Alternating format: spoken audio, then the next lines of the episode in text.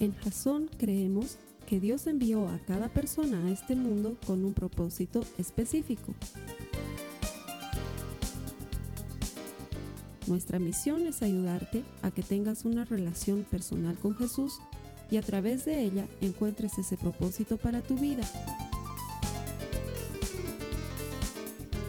Queremos ayudarte a alcanzar ese propósito. Es nuestra oración que este podcast te ayude a tener visión, a tener jazón.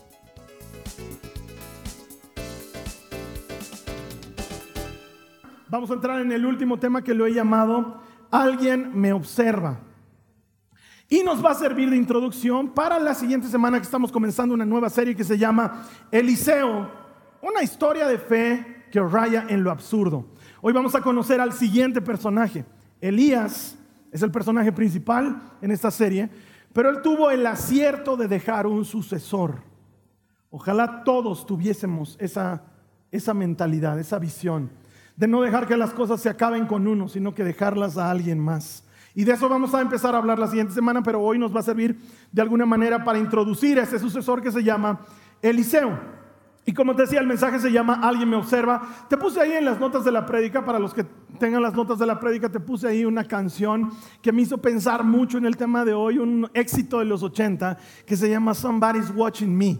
Es una canción de un cantante que se llama Rockwell que contaba una historia, decía, llego a mi casa medio nervioso porque tengo la sensación de que alguien me está observando. Es más, ni siquiera puedo entrar a ducharme tranquilo porque tengo la sensación de que alguien me está observando y cuando entro a la cocina no puedo comer tranquilo porque tengo la sensación de que alguien me está observando. De eso trata la canción y de eso trata el mensaje de hoy porque yo también tengo la sensación de que alguien me está observando. Pero quiero que entiendas bien hacia dónde lo estoy apuntando. No estoy hablando de esa persona o ese alguien que te observa tipo stalker, ¿ya? Como el perro que tenemos en mi casa. En mi casa tenemos un perro.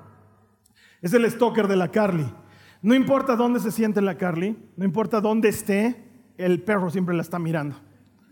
La Carly sale del dormitorio, el perro va y se para en el pasillo y la mira. Entra a la cocina, va hasta la puerta de la cocina, se para ahí y la mira. Y no le quita los ojos de encima. No estoy hablando de eso nivel stalker. ¿ya? Estoy hablando de otro tipo de gente que te observa.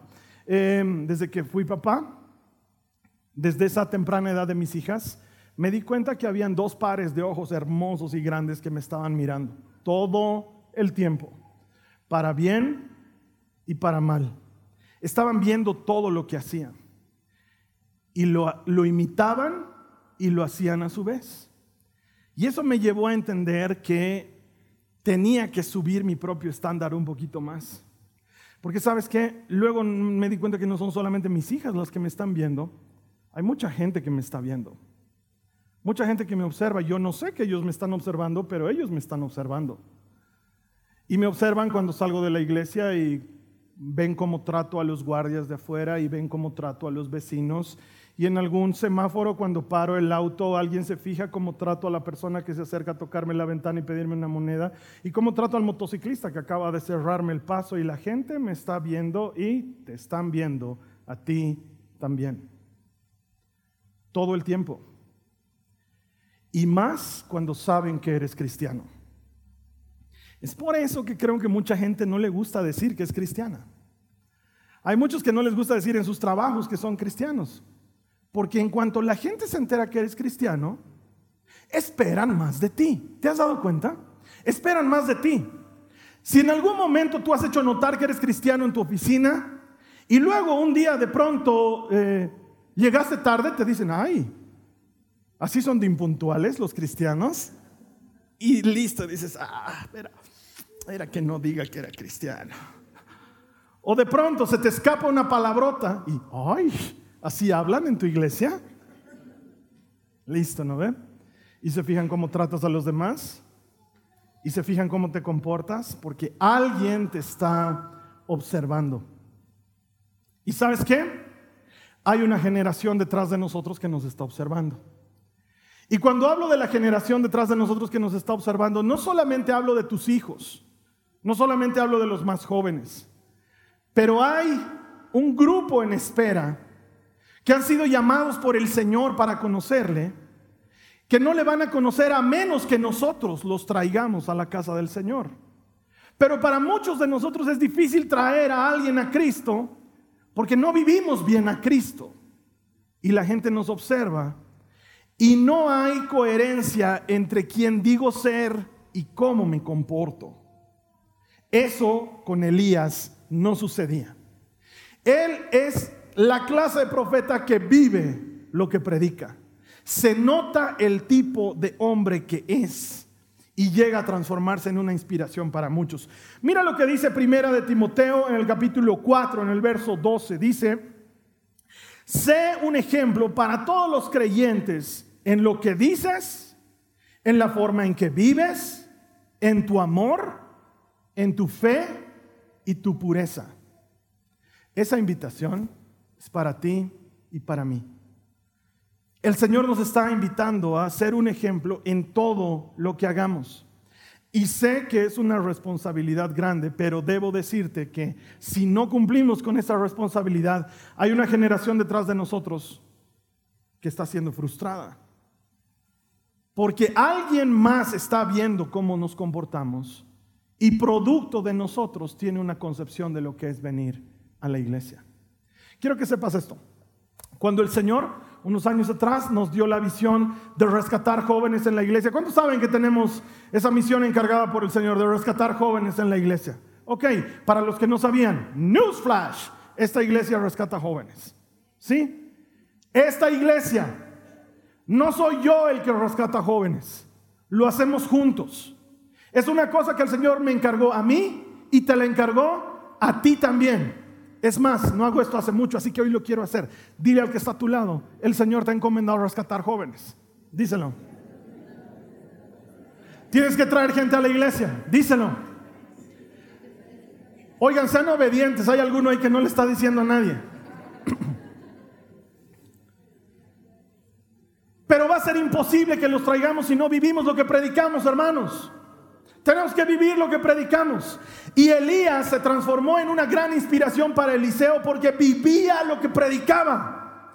Se transformó en una inspiración para Eliseo porque se notaba que era quien decía ser. Por eso quiero que me acompañes a la Biblia. Vamos a leer un pasaje, 15 versículos, parece un poco largo, pero vale la pena leerlo para introducir un poco la figura de Eliseo.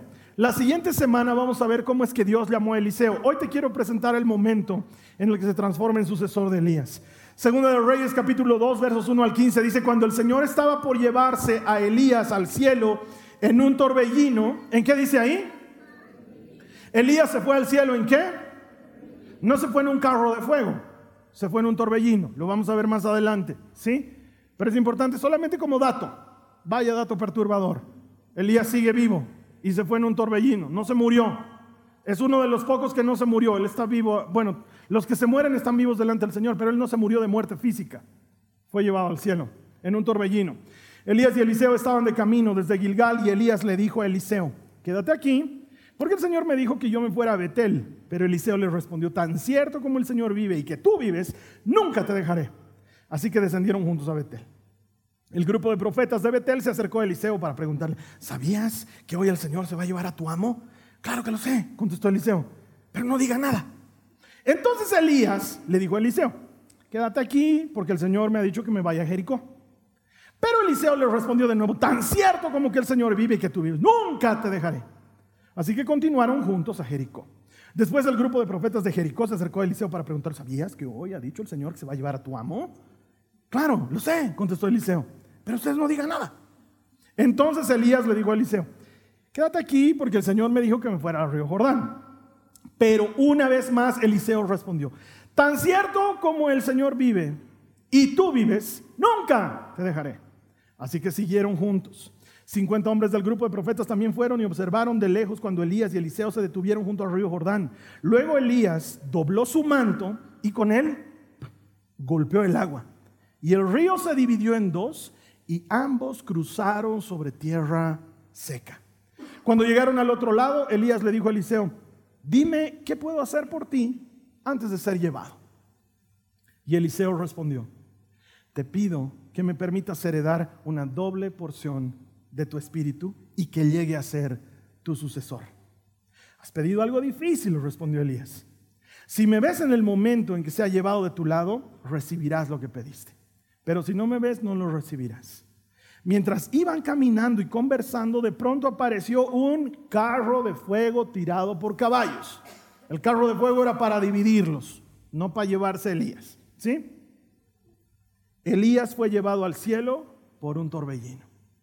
Eliseo lo vio y exclamó, Padre mío, Padre mío, veo los carros de Israel con sus conductores. Mientras desaparecían de su vista, rasgó su ropa en señal de angustia. Entonces Eliseo tomó el manto de Elías, el cual se había caído cuando fue llevado, y regresó a la orilla del río Jordán. Golpeó el agua con el manto de Elías y exclamó, ¿dónde está el Señor, Dios de Elías? Entonces el río se dividió en dos y Eliseo lo cruzó. Cuando el grupo de profetas de Jericó vio desde lejos lo que había sucedido, exclamaron, el espíritu de Elías reposa sobre Eliseo. Enseguida salieron a su encuentro y se inclinaron hasta el suelo delante de él.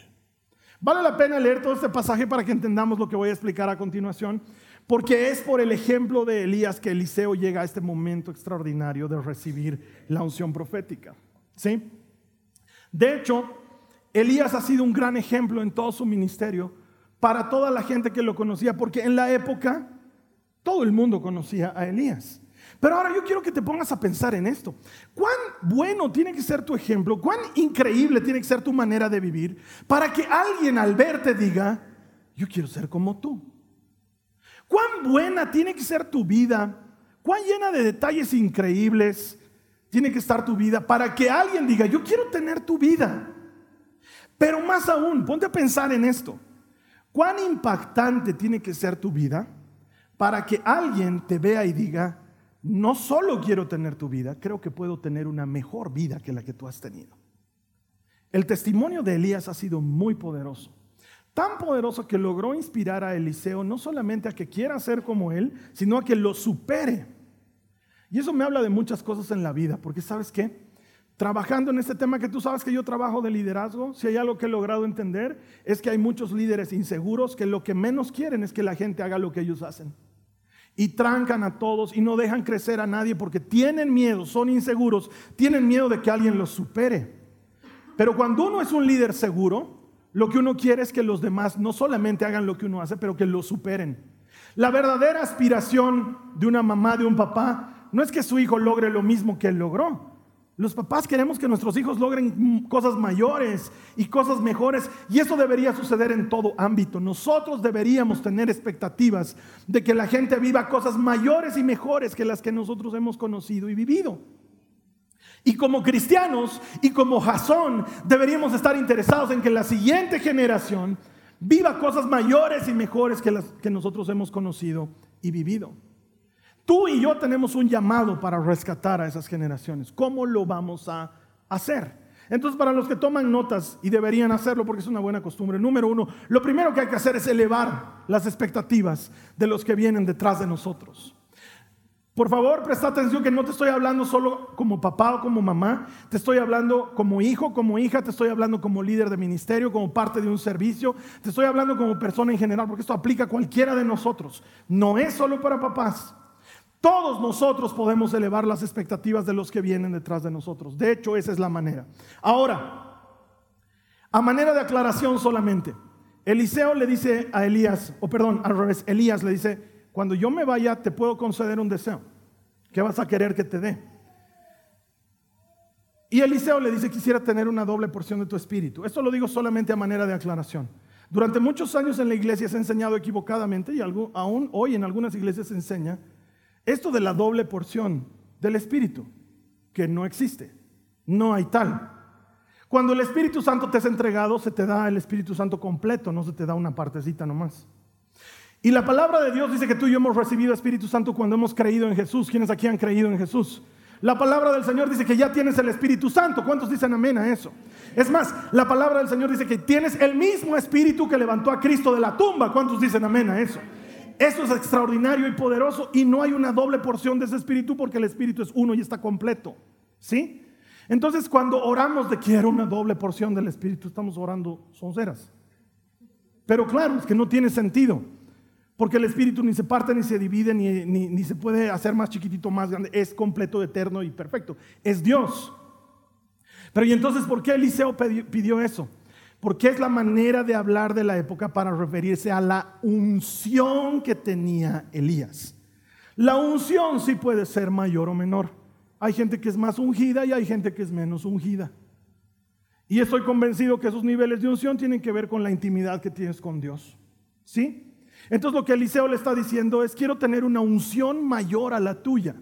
Y lo que me llama la atención es que Eliseo no le dice, ah, míralo a este, atrevido. Es si tú habías querido ser mejor que yo. Míralo, al angurriento. Por el contrario, Elías sube las expectativas de Eliseo. ¿Qué quieres que te regale, hijo? No solamente quiero ser como tú, quiero ser mejor que tú. Y Elías le responde, has pedido algo difícil, pero se puede. Si me ves cuando me vaya, vas a ser mejor que yo. No lo hunde. No le dice, no, para ser profeta como yo te falta mucho encima eres calvo. Porque de hecho la Biblia nos cuenta que Eliseo era calvo. Calvos benditos del Señor pueden ser mejores que Elías. No le dice, lo siento, coco pelado. No, no, sube sus expectativas. ¿Quieres ser mejor que yo? Puedes, solamente que me veas cuando me esté yendo. Si no me ves, no, no vas a... Pero si me ves, puedes. Y eleva sus expectativas.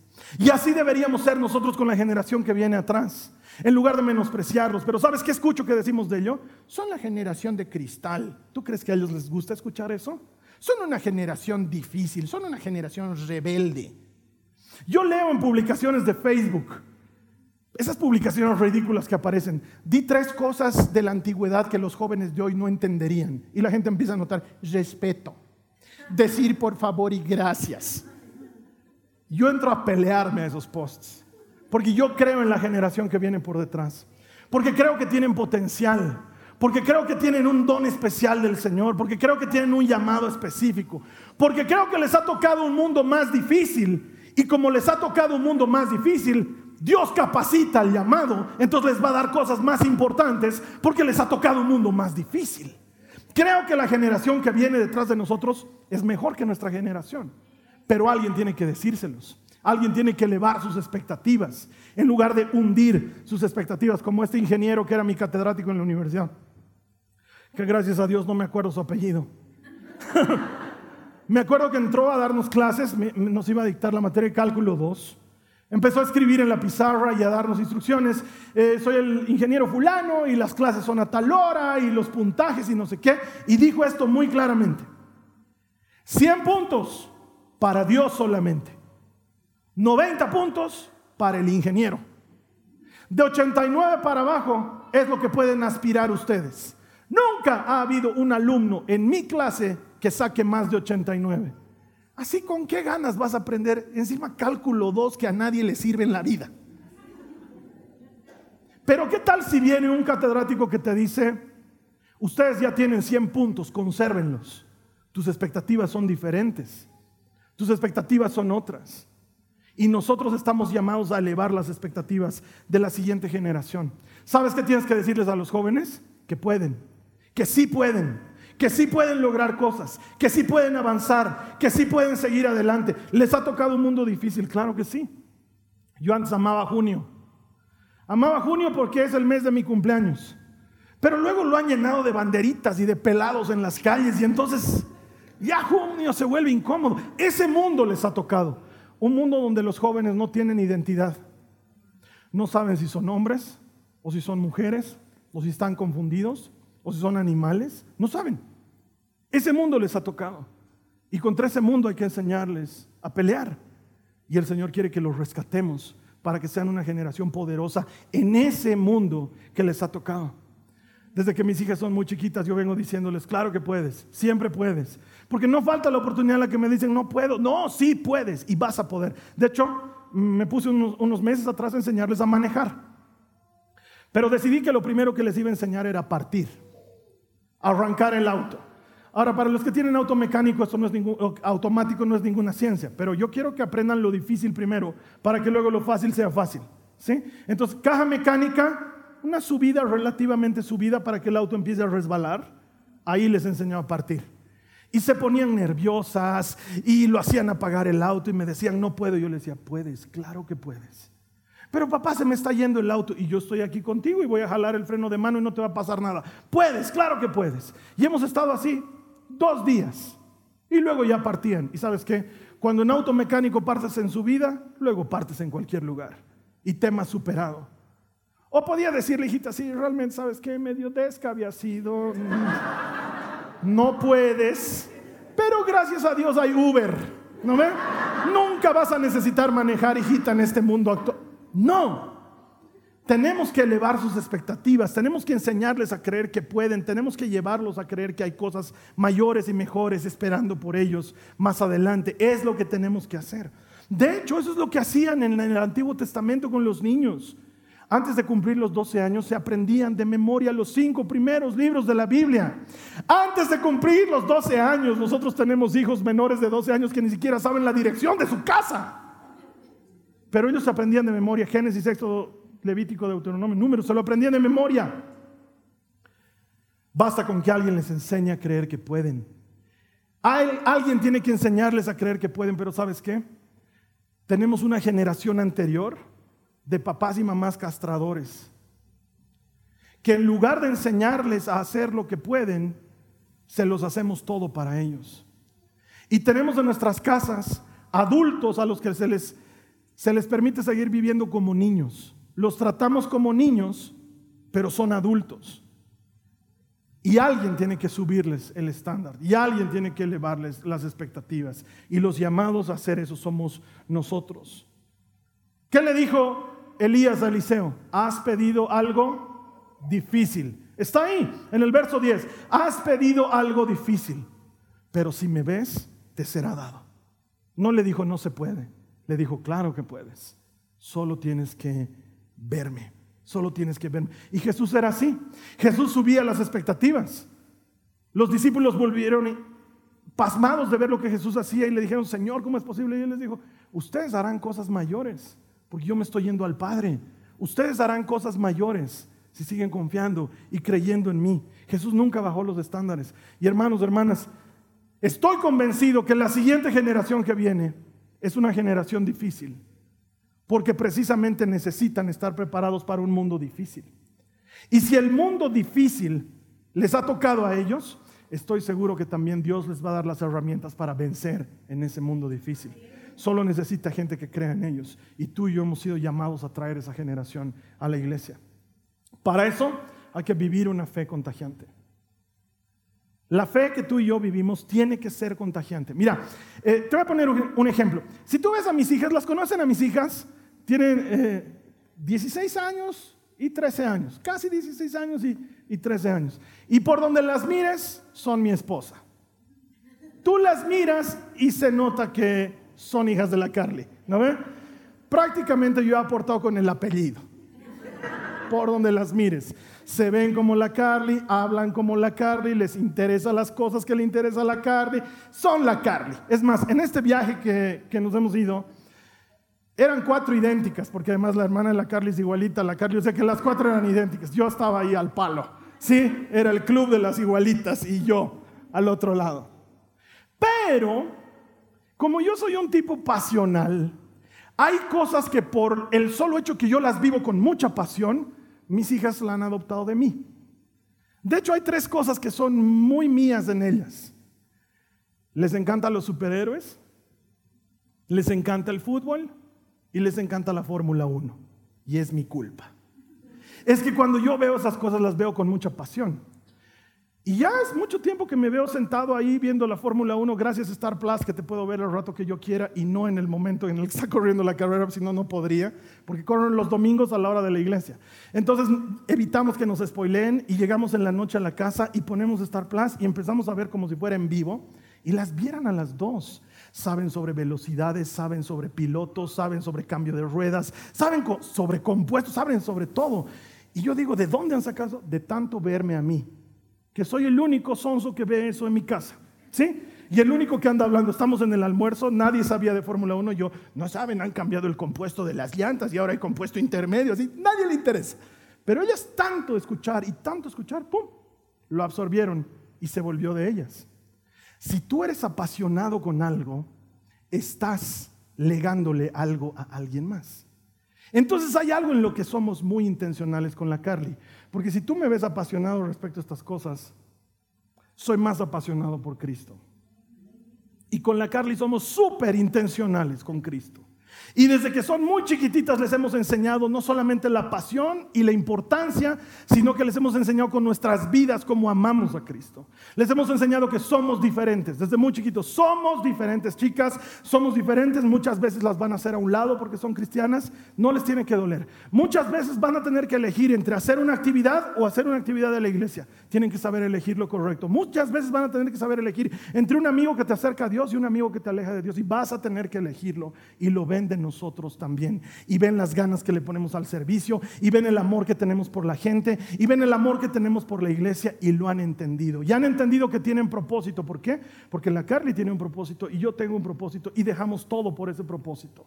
Y cuando no tiene que ver con nuestro propósito, lo hacemos a un lado, y lo han entendido. Y cuando se vuelve tu pasión, la contagias. Y necesitamos pasarle a la siguiente generación una fe que primero la vivamos nosotros que somos diferentes, que vivimos para una audiencia de uno solo, que a uno solo queremos agradar, aunque a los demás no los agrademos, a uno solo queremos complacer, aunque a los demás no los complazcamos, y eso se vuelve parte de su vida también. Y entonces hay veces que la veo frustrada, la Nicole tiene una presentación, coro, va, canta y no le sale como ella esperaba. Y cuando sale de la, de la presentación me dice, pero el Señor me estaba viendo y Él ha visto mi corazón. Listo. Yo digo ahí, me puedo morir esta chica ya entendió que no canta para la gente, que canta para Cristo. Es importante que vivamos la fe que queremos transmitir. Y Eliseo fue así de espectacular para, o perdón, Elías fue así de espectacular para Eliseo. Porque en la época todos sabían quién era Elías, todos. No era desconocido, era el profeta que se enfrentaba al rey Acab. Era el profeta que no le tenía miedo a Jezabel. Todos le tenían miedo a Jezabel. Hasta tú le tienes miedo a Jezabel. Él no. Claro, es que hasta ahora la iglesia dice, ay, el espíritu de Jezabel. Se asustan, ¿no? Elías decía a Jezabel, casi digo una grosería.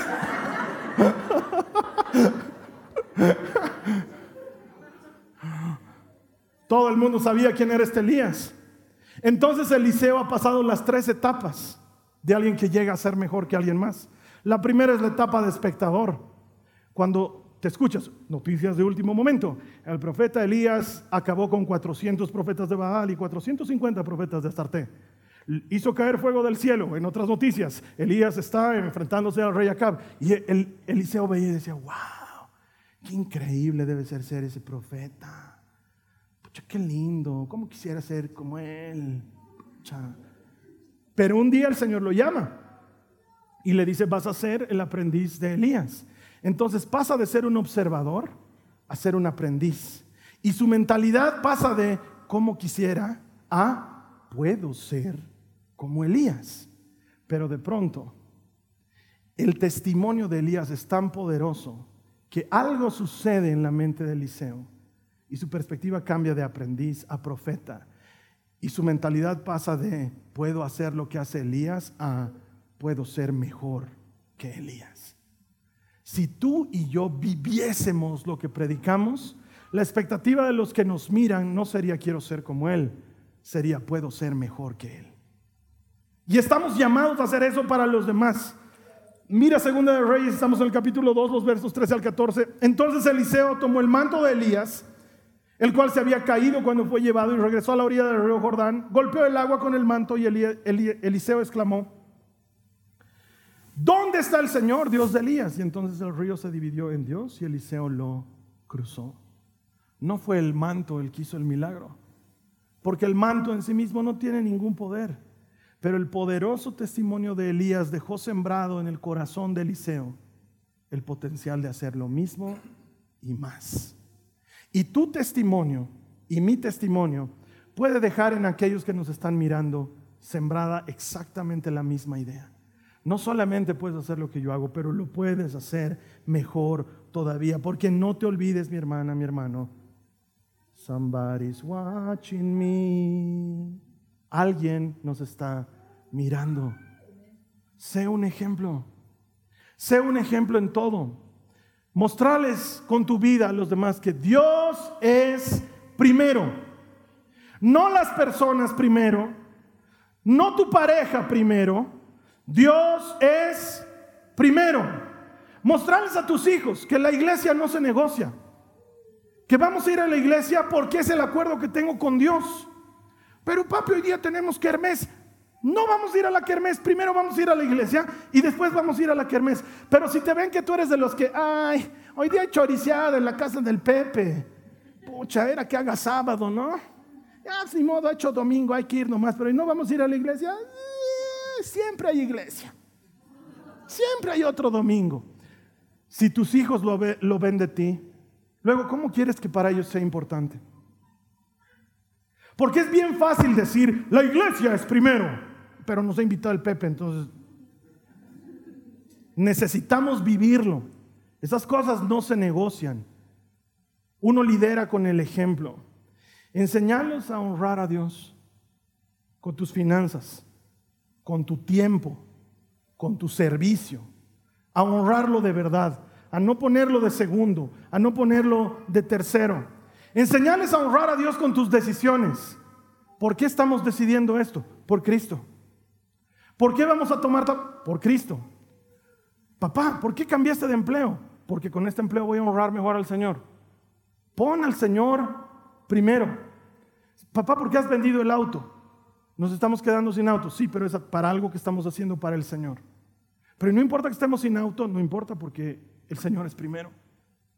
Y papá, ¿por qué estamos haciendo tal cosa? Porque el Señor es primero. Y mamá, ¿por qué estamos haciendo? Porque el Señor es primero.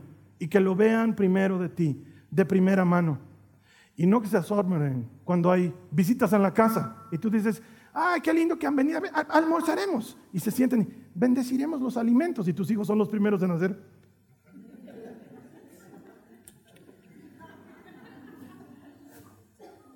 Y como encima no sabes orar, Brian, ora vos.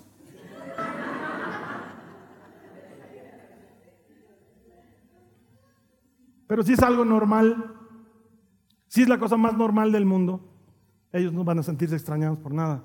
Hay que vivir lo que predicamos.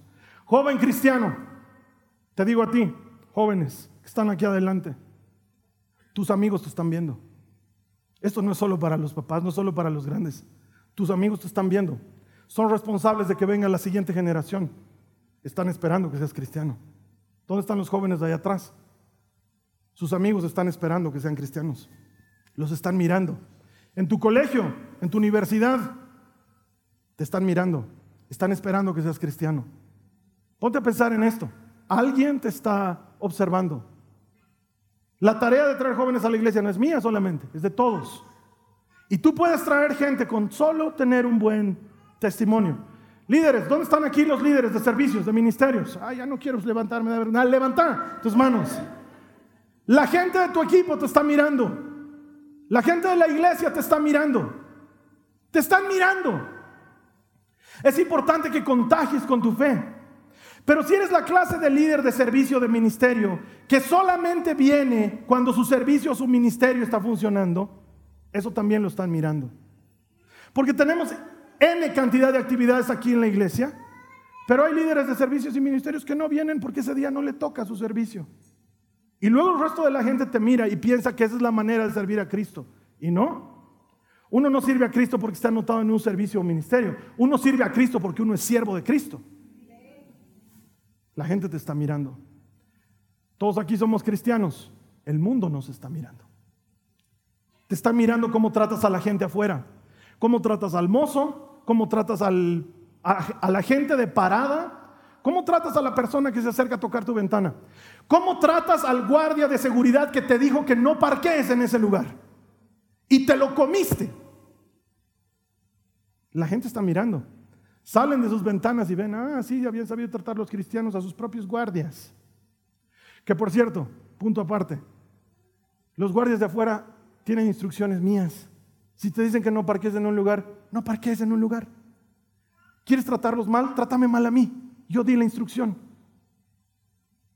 La gente nos está mirando. Papás, mamás, tus hijos te están mirando. Todo el rato. Mucho vamos a la iglesia y mucho oraremos, pero el rato de la verdad, ven que te hundes. ¿Cómo te pones cuando te falta plata? ¿Cómo te pones cuando alguien te insulta?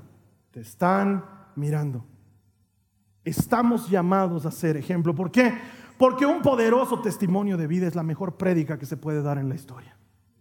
Un poderoso testimonio de vida es la mejor prédica que se puede dar en la historia. Y la mejor prédica de Jesucristo no fue el sermón del monte, fue la cruz en el Calvario. Cuando vives, predicas. Y por último, hay que involucrar a la siguiente generación. No hay que hacerlos a un lado. Hay que involucrarlos, no hay que hacerlos a un lado. Mira, en el verso 6 de 2 de Reyes 2, dice que entonces Elías le dice a Eliseo, quédate aquí, porque el Señor me dijo que me vaya al Jordán. Pero una vez más Eliseo respondió, tan cierto como el Señor vive y tú vives, nunca te dejaré. Y esta es la parte importante. Así que siguieron juntos. Tres veces ha sucedido esto mismo. Tres veces ha ocurrido que Elías le ha dicho, Eliseo, ¿y si te quedas, bro? Me están llamando allá. Y tres veces Eliseo le ha dicho, ni muerto. Voy a estar pegado a vos como COVID. Y yo no veo que la Biblia diga que Elías responde, ¿qué te pasa? Malcriado. Vos eres mi aprendiz. Si yo digo que te quedas, te quedas. Subordinación y constancia. Patria o muerte. ¿Sabes qué veo? Que Elías camina junto con Eliseo. No es Elías el que lo está tratando de ralear, de hacer a un lado a Eliseo. Está probando su persistencia. Son tres veces que se ve la perseverancia de Eliseo, pero son tres veces que se ve a Elías involucrándolo en lugar de dejarlo fuera, tratándolo con amor y con paciencia. El amor y la paciencia que nosotros necesitamos para involucrar a esa generación de cristal. De todos se ofenden. Seguí trabajando con ellos. Es que son bien susceptibles. Seguí trabajando con ellos. No hay que hacer a un lado a la generación que viene, hay que involucrarla, hay que involucrar a más gente, hay que compartir con la generación que viene. No tenemos que guardarnos nuestras cosas, tenemos que entregárselas, tenemos que dárselas en sus manos. Mira, cuando comenzamos este ministerio, muchos años atrás, lo único que teníamos era esa batería, que el Sergio me dice que la cambiemos.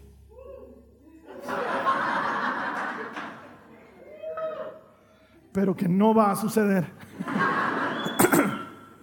¿De dónde saco otra batería? Los chicos creen que fabrico baterías. Y habían muchos chiquititos en la iglesia. Entonces terminaba el servicio. Los que son antiguos deben recordar. Los chiquititos iban y se trepaban y empezaban a golpear. Y los papás eran desesperados. No hagas, bájate ahí. Y una mamá se me acerca y me dice, Carlos Alberto, la van a arruinar la batería. Y yo les decía, si no les dejo acercarse a la batería, ¿cómo saben que es de ellos? Tiene que ser de ellos. Porque yo vengo de una iglesia donde el líder no nos dejaba acercarnos a los instrumentos. Y a los chiquitos les decía, no, quema, lastima, muerde, no toques. Les estoy diciendo la verdad. Yo no. Yo quiero que los chicos se acerquen, que toquen, que experimenten. ¿Por qué? Porque luego así se enamoran. Y luego así luego tenemos músicos como los que tenemos, apasionados, metidos ahí adentro. Hay que involucrarlos, no hay que sacarlos fuera. Hay que darles, no hay que quitarles. Por eso en Jasón alguna vez alguien me decía, ¿por qué no venden las prédicas? Porque queremos que sean para todos. Queremos que cualquiera las pueda encontrar gratis y usarlas. Una vez me escriben de una iglesia metodista en los Estados Unidos, eh, pastor, queremos eh, saber cuál es el formulario de permiso para pasar sus prédicas en nuestros videos. No hay formulario, pero y no tenemos que llenar alguna eh, formulario de ofrenda o algo, no hay nada. ¿Y por qué lo hacen gratis? Porque queremos que todos lo usen. Porque para eso es. No seas egoísta con tus cosas. A eso es a lo que quiero llegar. Enseñale a la gente lo que sabes hacer. Compartí con los demás lo que sabes hacer. No digas, ay, no, esto no se lo enseño a nadie porque el Señor me lo ha entregado a mí. Es mi manto, es mi unción profética. Te vas a morir con tu unción profética y no se va a quedar con nadie. O se la puedes pasar a alguien más. O le puedes enseñar a alguien más lo que haces. O le puedes dar campo a alguien más para que haga lo que tú haces. Y cuando esa persona lo haga, tú vas a quedar satisfecha o satisfecho de saber que alguien hace las cosas como tú o incluso mejor que tú. Como las últimas tres semanas que tuvimos prédicas poderosísimas de alguien que predica no como yo, porque el Esteban no es yo. El Esteban predica mejor que yo. Y entonces pones a alguien y la gente viene y escucha la palabra de Dios y el que se lleva el crédito es Jesucristo. O puedes decir, no, dejaré todas las prédicas grabadas en video. Que no me costaba nada. pasale a los siguientes lo que tú haces. Entregáselos en sus manos. Confía en ellos. Déjales que utilicen lo que el Señor ha puesto en tus manos primero. ¿Por qué? Porque la visión de rescatar jóvenes no es solo para mí, hermanos. Así que, ¿sabes qué? Te voy a pedir un favor. A partir de hoy hay algo que tú y yo nos tenemos que preguntar. Tú y yo nos tenemos que preguntar algo. Tú y yo nos tenemos que preguntar algo. ¿Qué puedo hacer para rescatar jóvenes para Cristo? en tu casa, ¿qué puedes hacer para rescatar jóvenes para Cristo?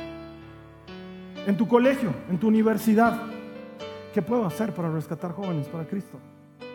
En tu familia, en tu grupo de amigos, ¿qué puedo hacer para rescatar jóvenes para Cristo? Mamás, en sus reuniones de señoras, en sus pasanacus, en sus tecitos, ¿qué puedo hacer para rescatar jóvenes para Cristo?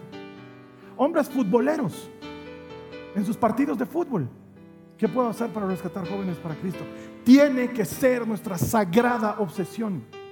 Porque este encargo no me lo dio a mí el Señor, se lo dio a Jasón. ¿Quiénes aquí son Jasón? El Señor este encargo se lo dio a Jasón. Tú y yo estamos llamados a rescatar jóvenes para Cristo. Tú y yo estamos llamados a rescatar jóvenes para Cristo. Nos toca a los dos. Y con esto termino.